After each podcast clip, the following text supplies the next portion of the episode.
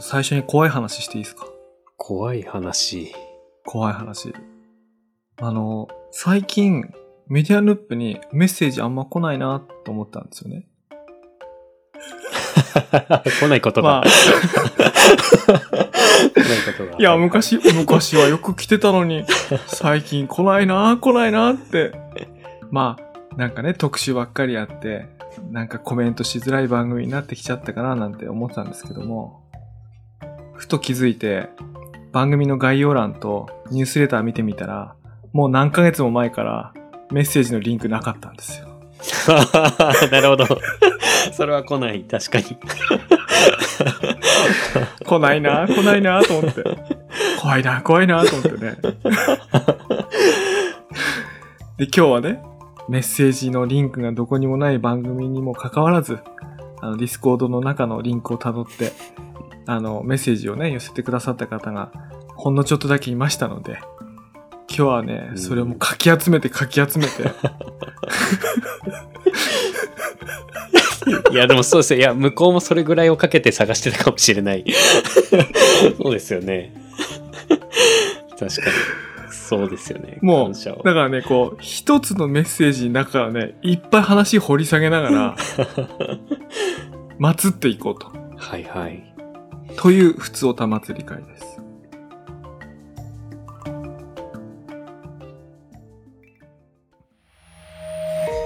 メディアヌップ。いやね、俺、現代の妖怪って、発見して名前をつけていこうと思っていて、なんかあの、新しい機材を買った時に、その音声入力出力の向き先がこう自動で切り替わることってあると思うんですけども、なんか別に新しい機材買ってもないのに不安定になる時ありますよね。うーん。あれね、妖怪の仕業だと思うんですよね。名前なんて言うんだろうね。あれ。なんだろうね。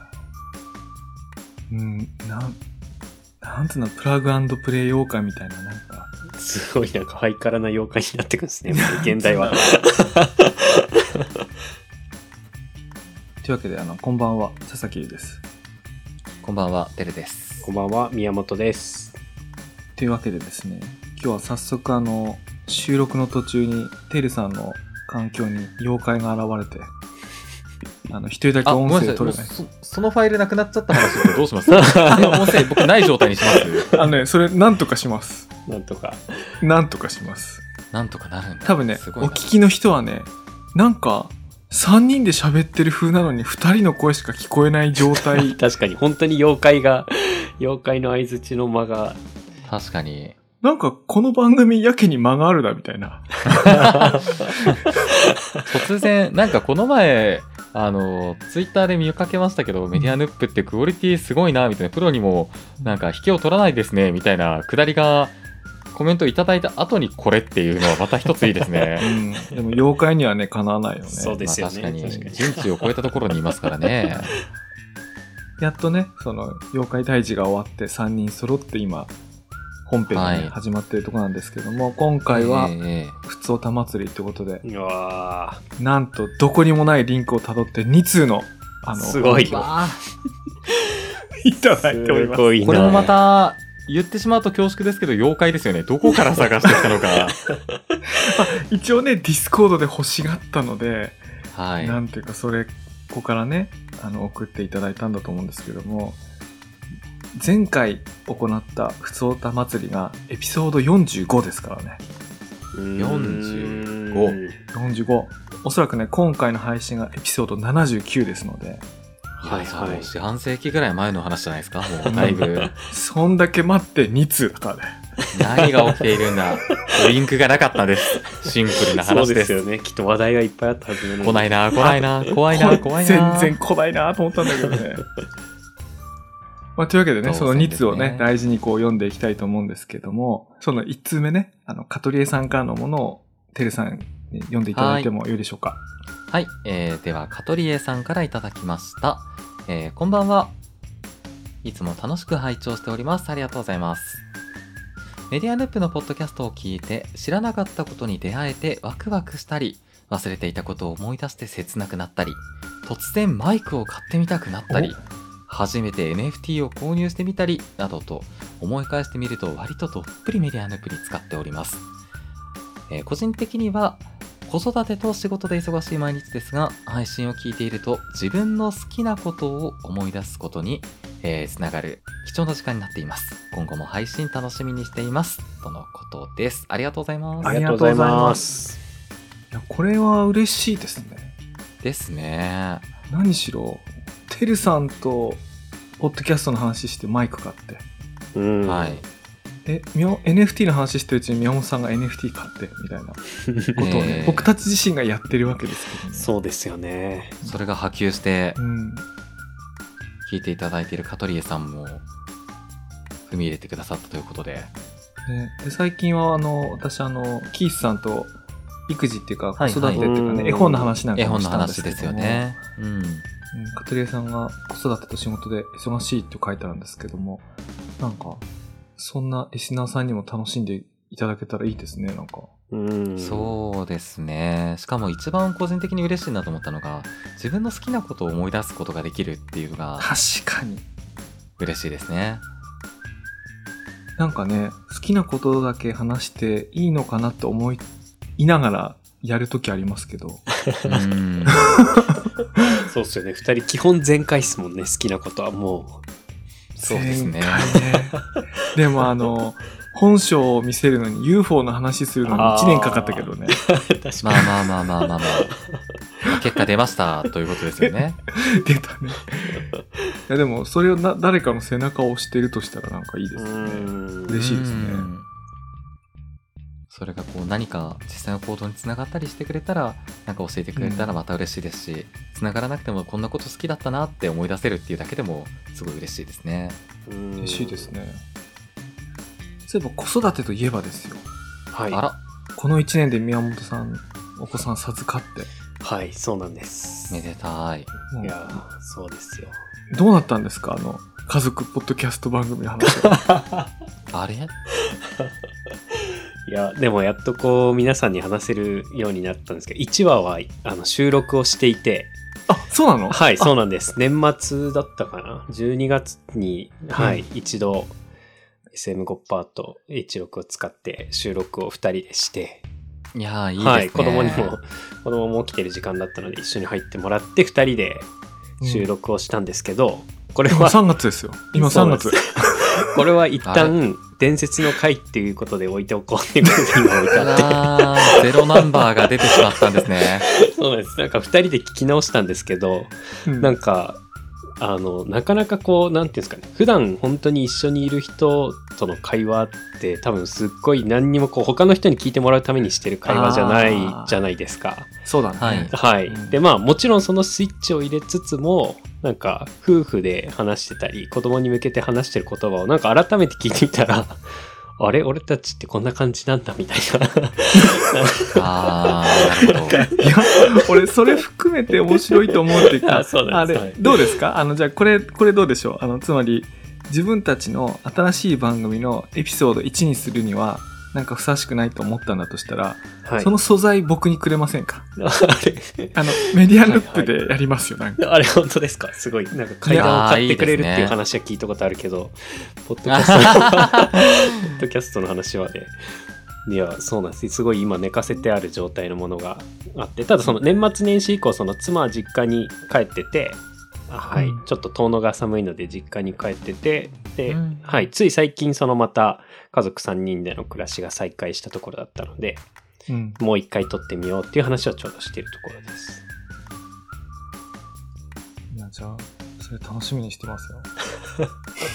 いやー本当にいや、最やっぱりポッドキャストって最初の1話が大事だなって、こう、すごいやりながら、やっぱりこう思ったし、はい、佐々木さんとかてるさんもそういう話をしてたのを聞いたことがあったので、すごい大事な回だと思えば思うほど、なんか始められなくなっちゃって。でもこれすごい難しいなと思うんですけど 難しいそうなあんですよの。いや、はい一番大事なことってあの始めることだと個人的には思ってるんですよ。そうだよね。何にしても形にして出すことが大事でその一番最初が大事っていうのは例えば何かしらこう聞いてもらう目標があったりだとかそういう時にはあの最初っていうのが本当にポートフォリオになるというかうん。みんな聞いてくれるのでっていうのでこの後の印象も全部決まってしまうけれども何かやろうって言った時にまず作る出す。これってどっちかっていうと人のためっていうよりかは自分のための営みな気がするんですね。うん。でそれが後々まああのカッパさんなんて3番組作っていますけれども、うんあのね。最初の番組はさておきあの次の番組次の番組とそれは1話1話はあのより洗練されたものが作られていってるような感じがすると思うんですが、はいはい。まあ、そういったメソッドなんじゃないかなって個人的には思ったりしますね。うん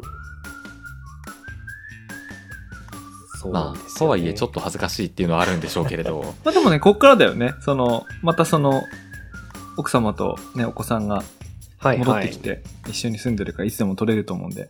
そうなんです。会話もこう溜まってるはず。あ のネタもお互い溜めてきてるはずなんでこの2ヶ月間ぐらいで、ネタ。もうそうね、ポッドキャスト撮るようになると、もうネタっていうようになるから、そうですね。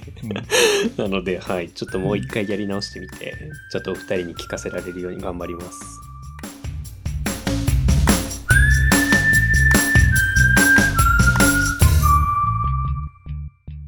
そろそろ2通目にね、行こうかと思うんですけども、はいはーいこちらはいつも常連のあよはたさんからまた1通いただいております。ありがとうございますありがとうございますこちらはじゃあ宮本さんに読んでいただいてもよろしいですか、はい。じゃあ、あよはたさんからいただいたお便りです。こんにちは、あよはたです。本日は質問があります。あまり語ってないが、最近聞き始めたポッドキャストやおすすめしてみたいポッドキャストなどありますか？私は元同僚がやっているインターネット汁であってますかね？インターネット汁というポッドキャストがお気に入りです。名前が天才だな。インターネット汁インターネットね。おあの、これあの見てから、このコメントいただいたの見て、見てからですね、インターネット汁聞き始めたんですけど、はい。はいなんか無限に楽しいですね、こういうインターネットのうーん話。自分がそういうのあ好きだからなのはありますけど。お二人は何かありますか？あの、はい、好き、はい好。きなっていうか、よく聞いてるポッドキャストの番組とか。確かに、てるさんとか最近どうですか？聞いてますか？ポーッドキャスト。あーいや聞いてないですおっと。おっと。この話するとまたちょっと長くなるところですけ などるほど。なので先にはい。宮本さん、最近聞き聞いているものはありますか？最近聞いてるもの、いや、でもなんか、そうですね、本当にあの、ポッドキャストアワードみたいな状態に僕の頭の中もなってるのかもしれないですけど、本当にあの、芸能人の人たちがやってるポッドキャストを聞いたりだとか、まあ単純に、ははいい、ラジオのアーカイブみたいなのを、Spotify で聞くことも最近増えてきましたし、誰、誰のですか？えっと、あ、でも本当にこう、オールナイトニッポン、霜降り明星のオールナイトニッポンのやつを Spotify で聞いたりだとかしてますね。あと本当に最近こう、身近な人で、僕も本当にこう、知り合いの人が始めたやつなんですけど、うん。スナック縁側っていう、ポッドキャストが最近始まって、盛岡の、うんえっと、うんブックナードって本屋さん、書店をやってる方と。はい。あとは6月の鹿ってすごい素敵なコーヒー屋さんがあって、そこの方と、あと最近閉店されたカルタさんっていう、そこもすごい素敵な喫茶店だったんですけどう、んその、うんはい、すごいこう、いい大人たち3人で始められたポッドキャストがあって、それもすごい面白くて聞いてますね。えーこれ、どんな話話題をしてるんですか？このスナック演歌は本当にでもこう、その皆さんのそれぞれの最近の話とかをこう、はい、うん盛岡でこう住みながらこうだねみたいな話をしたりしてて、すごい、はい。もともとそのブックナードの早坂さんがやってた、えっと、コーヒーもう一杯っていうポッドキャストがあって、うんはい。それをずっと聞いてて、こう、それのファンだったので、その流れで、そのスナック縁側も聞いてるっていう感じ。いやでもいいですね。なんかコーヒー屋さんのポッドキャストがなんかこうコーヒー入れてる音とかそういうの聞こえてきたらすごいワクワクするししずる感感じられていいですね。すごい本当にいいです。その早坂さんがやってる、うん。あのコーヒーもう一杯っていうのはすごくおすすめで、なんか本当にこう音楽を教えてくれたり、本を教えてくれたりする。で、基本こう一人語りが多くて、うん。なんか本当にこうんう本を読んでるような気分になるというか、日曜日の朝にぴったりのポッドキャストですね。いや、いいですね。あ、これか見つけた見つけた。おしゃれだな。そうですよね。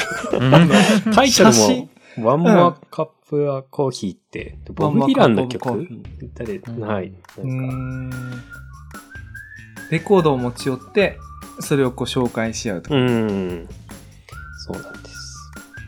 いや、いいね、こういう。いや、こういうのポッドキャストっぽいよな。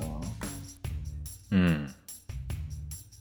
あの、僕最近聞いてるやつがね、あはいって、あの、深夜のファミレスっていうタイトルのポッドキャスト番組なんですけど、あの話してるテーマが漫画についてなんですね。あの深夜のファミレスでの会話を愛する3人が漫画を深掘って新たな魅力と教訓を見つけていく漫画好きのためのラジオ番組ですってやつで、これエピソード81が今の最新なんですけども、はいはい。もともとなんかあの、ハンターハンターとか悠々白書を最近読み返して、で、それについて語ってるポッドキャストないかなと思ったら見つかって、で、それがね、何話かあるんだよね。3か4か5話ぐらいあって、うん。その後あの、スラムダンクに関するやつも数話あって、で、最近だと、ブルージャイアントについて3話ぐらい、うん3、うん4、3、4かなあ結構やってるな。4話か。ぐらいやってるんですよ。で、大体もうね10話ぐらい聞くと、この MC の3人、まあ3人組なんですけど、はいはい。うん3人のことがだんだん好きになってきて、うーん。うん、もうなんか今は遡って、あの自分が読んだことない漫画についても聞き始めてますね。だから結構ハマって聞いてます、ねへえー。あ、確かにでも結構読んだことのある漫画が多い。うんすごい聞きたい。これどういう関係？あの、大輔守俊太郎って3人がいるんだけど、これ同級生なのかな？もう超仲いい同級生みたいな感じの砕けた口調で、もうひたすら好きな漫画の話してるみたいなね。はいそんな感じなんですけどね。いやーでも素敵ですね。本当にやっぱ好きなもの語ってるっていうのはいいですね。うん。そう、いいんだよね。そう、それだけだけど、それだけなんだけどね、いいのよね。うんへえ。あ、やっぱ地とかもフォローしてるんだ。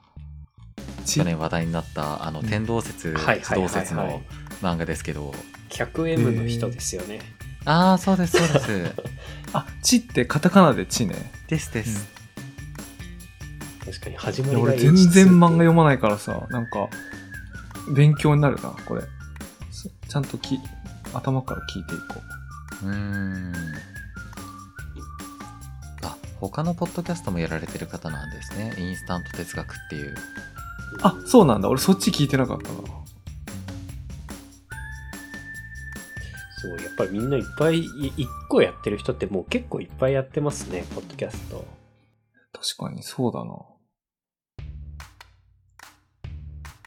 でね、あとね、最近、あともう一個ね、これ、ポッドキャストらしいなっていう体験をしたのがあって、えっ、と、吉祥寺の、えっ、と、ジンフェスみたいな、パルコの屋上でやってる、こう、アウトドアっていうか、その屋上でやっている、こう、ジンを作って売ってる、こう、フェスみたいなやつが、なんか週末、年に何回かあるのかなあるんですよ。はいはい。で、みんなこう、ゴザじゃないや。なんかこう、椅子持ったり、シート敷いたりして、まあ、ジンをこう重ねて、あの、300円とか500円とか、高くても1000円ぐらいで売るやつ。なんかそういうイベントたくさんありますよね。うん。で、そこでバッて行った時に、あのーまあ、たまたま目に入ったの、ペーパーナプキンについてのジンを作ってる人がいて、自分がこうペ、へー収収集してるペーパーナプキン。例えば、とんかつの和光とか、なんかのはいはいファミレスとか。で、そのデザインとかこう収集したやつで可愛いやつをこうやってるやつがあって、へえーと思ってこう買ったら、まあ普通社交的な人だったら、え、これなんでこんなの作ったんですか？とか、うん。これ、なんかこう、見どころ、聞きどころとかをなんか、な聞くのは普通じゃないですか。でも、僕、あの、ポッドキャスト以外では僕無口な方なんで、その、ほうそうっていうか、あの、そういうジンフェスみたいな、人と人とが物を売るか売り買いするっていうコミュニケーションの場にもかかわらず、これください。はい。ありがとうございました。なんか、何も会すごいなん話せずにか、ぐらいなコミュニケーションをされている。でね、向こうもおしゃべり好きだったら、話しかけられたことあると思うんですけど、向こうは向こうでそういうの得意じゃなさそうなのよ。うんなんかこう静かに座ってて、んんとかって言ってる感じで。あで、俺も、うんとかつって買って。で、見てみたら、で、それ帰ってね、こう、最終ページのあたりに、実はポッドキャストもやってますとかってこう、QR コードがあって、で、そのポッドキャストが、あの、紙の神様っていう、あの、紙ペーパーにはいはい。ついてのいろんなこだわりを語っているポッドキャストで、へーまあ、ゆえにペーパーナプキンも収集するし、紙が好きだからジンも作るしっていう、こう、紙の、紙に対するこう愛情を語ってる番組で、で、で、俺もポッドキャストやってんじゃないですか。はいはい。うん当日何の会話もしない二人が、自分の番組でベラベラ喋ってるのを、なんか無言で聞いてるみたいな。なんか、ちょっとなんかね、不思議な不思議なね、不思議なコミュニケーション。もうね、あコミュニケーション苦手な人たちが、それでもなお得意な方法でいっぱい喋ってるって不思議な。なんか不思議な。で、俺、それを見たときに、あ、俺、なんか自分の名刺にポッドキャストの URL 貼ろうかなと思って。あうなんあんなに全然話しかけてくれない感じの悪いおじさんだったけど、結構喋るじゃん、みたいな。そういうの、そういうことね。ギャップものですよね、それもドキャストで一つ。あ。そこで知ってもらう。そういうこと知ってもらおうかなとえーでもこれ、神の神様面白そうですね。面白そう、面白そうですよ。面白いはい一個一個短いしね。うん。いや、俺の、いや、それでね、俺これね、あまあ、この、聞いていただくとわかるんだけど、えっ、と、ペーパーナプキン収集してるやつをインスタグラムにアップロードするっていう、まあ、趣味をお持ちで、で、淡々とね、上げてたらしいんだけど、ある日トルコの女の子から、ペーパーナプキントレードしませんかっていう、あのペーパーナプキンのトレード？トレード。そうそうそう、DM が来て、で、その向こうから住所とかなんとか来たからっつって、そこにペーパーナプキンとか、紙小物、いろんなちっちゃな印刷物ありますよね。あの、昔だったらマッチとか収集の対象になったと思うんだけど、まあ、そういうのこう、まとめて送ったら、めっちゃこう感激したストーリーズの動画とかがなんかき来たとかってのがあって。で、昔、そういうコミュニケーションって、なんか、インターネット上にあったっすよ。あの、掲示板とかブログとかで自分の小さな趣味を書くと、世界のどっかで読んでる人から英語でコメントがあってなんかあるみたいな。うん。まあ、今ってほとんどそういうことないんじゃないですか。あの、大体母国語で検索、あ、その自分の国で検索したら、他の国のコンテンツなんか一切出てきませんからね。う。うんん。でも、インスタグラムだとそういうことが起こって、あの、トルコの女性と、10代の女性と、紙ナプキン交換するっていうね、最高のインターネットだなと思って。うんいやー、いいインターネットですね。興味なかなか見ないというか、なんか最近のインターネットの話をするのは、矢部坂だからやめておきましょうか。そうね、最近のインターネットの話、この間もしてたからね、メディアそうですよねうんたくさんしてるし、確かに確かにそうですよね。うん、なんかあんまりね、はいはい、話さない方がいいこともありますね。いやあでもこの3人が揃ったタイミングがそのうん後輩期以降なかったので、なんか本当にあのあれやりたいなと思ってましたニュースレター作ったり新聞作ったりうんミックステープ作ったりをやりたいなと思ってました、いや、俺、やりたすぎて、この間カセットテープデッキ買ったもん。それは、ミックステープ作ろうとされてますよね。あ、そうです、そうです。うんそうです。あの、あの、それはね、カセットテープと SD カードが入る、両方入るやつで、あの、テープから SD カードに MP3 にもできるし、おー MP3 からカセットテープにも録音できるって、その両方向のやつで。へーいいですね。そうそうそう。でもね、すごいことに気づいて、46分のテープ取るのに46分かかるんだよね。あそー、MD とかでもあったやつ当だ。倍へえそれ、当たり前なんだけど、当たり前なんだけど、あまりにもしばらくやってないから、あ、これ46分かかるな。確かにな。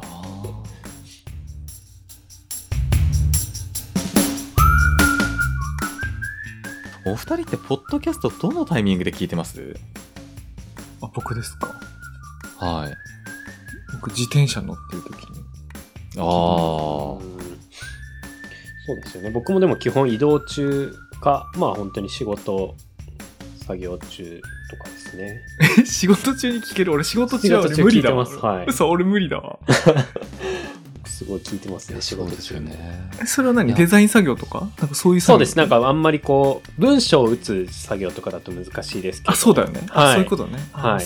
それ以外のこう作業の時は流してますね、うんうん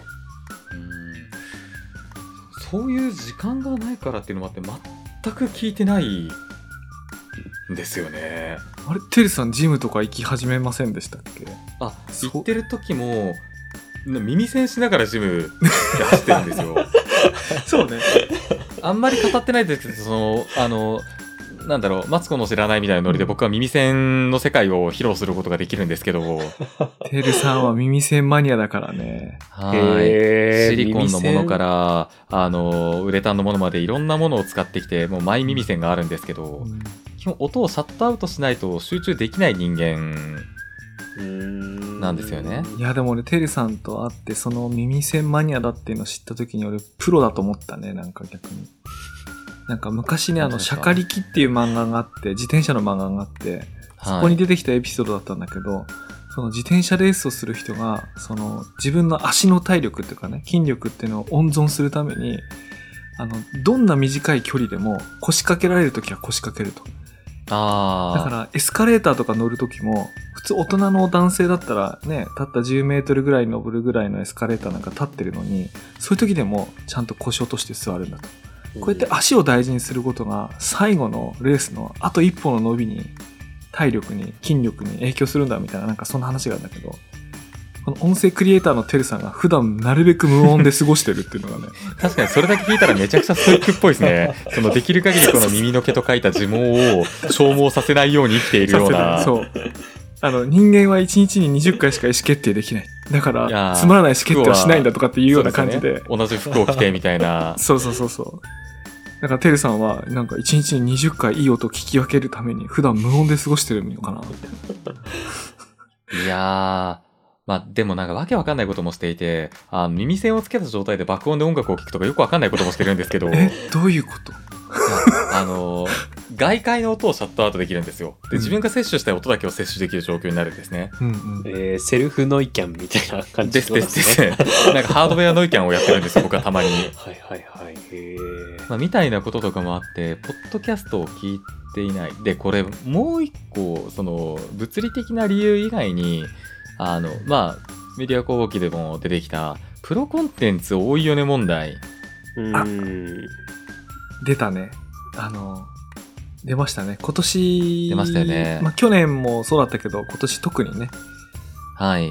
ポッドキャストはプロが作るものみたいなね。なんか、いやー、もう、なんかときめかなくなってるなって思ってはいたんですけど、うんときめかない理由そこかっていうぐらい、うん。あの、レコメンドもやっぱされてこないわけですよ。うん。ね、ポッドキャストって言っておきながら、うん。それこそあの、最近、えっ、と、朝日新聞と、えっ、と、オトナルという音声広告の会社、うん。八木さんという方がやられてる会社なんですけど、一緒にやったポッドキャスト聴取者データみたいなのが、まあ、最近のものが出てきて、リスナーさんどんどん増えてきてるらしいと。うんうん。で、あれ？特に若年層が多いんですと。あれ？うん私、そのような実感ないですね。いや、これ僕もなくてう、ん。な、なんだこれと思って、ちょっと、まあう、ん。正直データっていろいろな形の出し方をされるじゃないですか、うん。なので読み解くのって結構難しいなと思いつつ読み解ける範囲で読み解いてみようと思って、うんうんで特に若年層が増えていると。うん。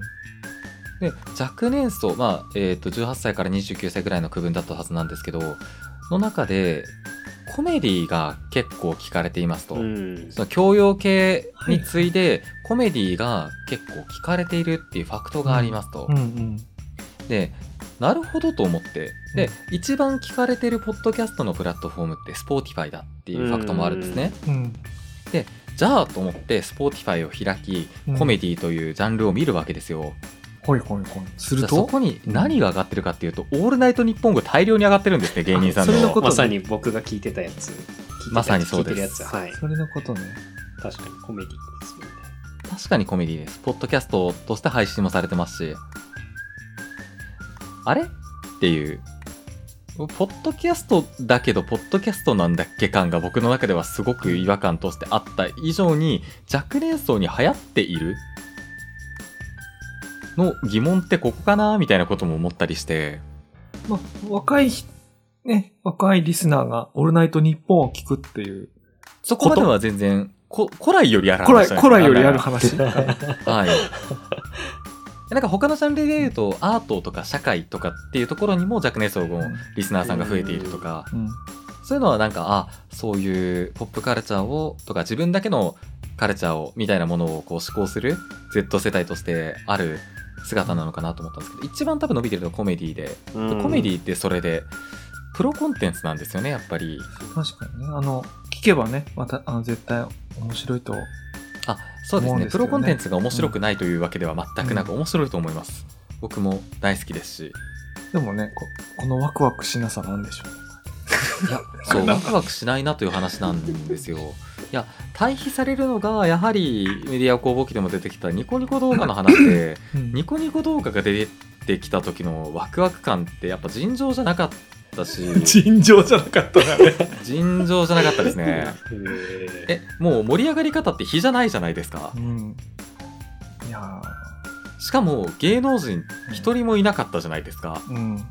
なんならそこから芸能人になっていったじゃないですか、皆さん。そうね、うんもう、今をときめく作曲家、シンガーたちね。ストリーマーであったりだとか、っていうのが出てくる気配もしかしたらそうじゃない方向にも社会全体が進んでいくのかもしれないし個人経済圏みたいな形で、うんうん。うん。その芸能だとかっていうところの世界に踏み込むのがゴールだとかって言いたいわけでもないんですけどただとにかくワクワクしないなっていうのをずーっとまあ端的に言うとあんま盛り上がってんのか本当にっていう話なんですよ。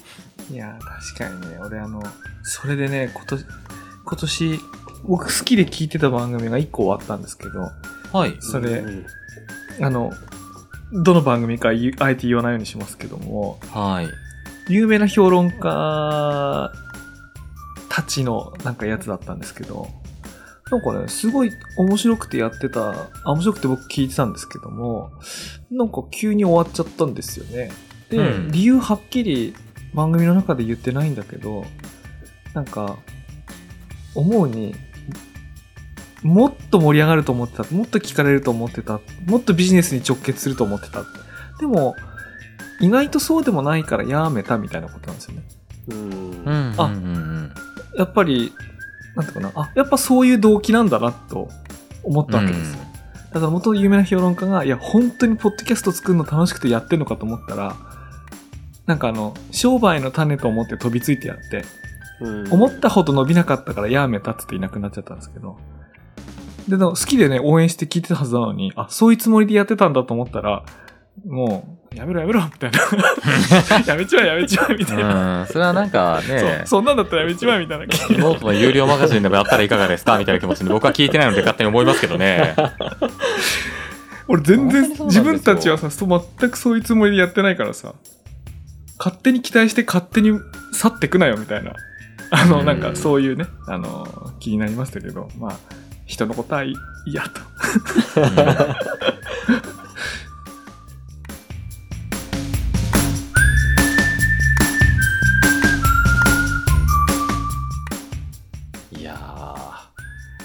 僕は言う、これ本当にポッドキャストをやっておきながら、ポッドキャストってなんだろう、わからない、ワクワクしない、だの、ネガティブなことを言い続ける形になっちゃって、本当にあれだなって思ってるんですけど、今、反省をしています。でも大丈夫ですあの毎年2月3月ポッドキャストアワードの発表が終わった後は僕の知ってるポッドキャスターさんたちはですね、1本2本ネガティブなやつ取りますから。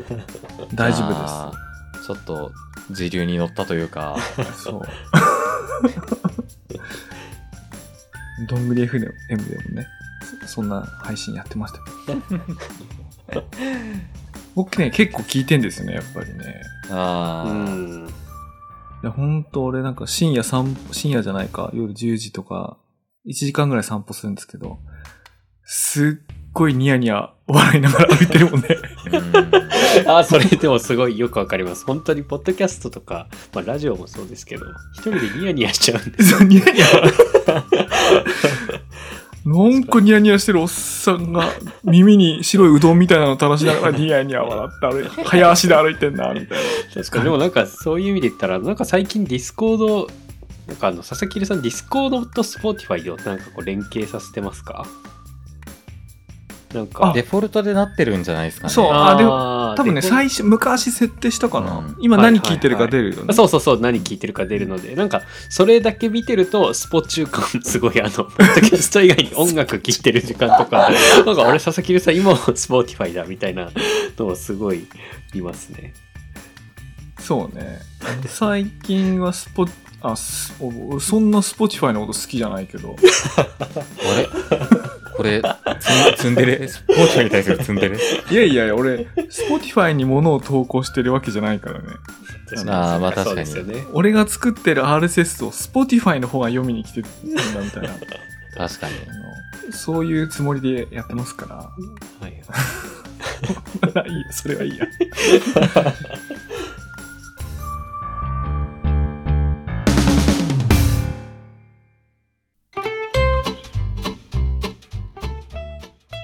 そんなとこですかね。たまに久々でしたね。この、ポッドキャストについて延々喋る回。久々そうですそうですね普。通おたからの流れでうん。じゃあ、あの、今回こそはね、うん、今回こそはメッセージのリンク貼りますから、概要欄。だいぶ久々の。だいぶ久々の、ぜひね、あの、感想いただければと思います。というわけで、今晩のお相手は佐々木瑠と。テレト、宮本でしたでは、おやすみなさい。おやすみなさい。おやすみなさいい。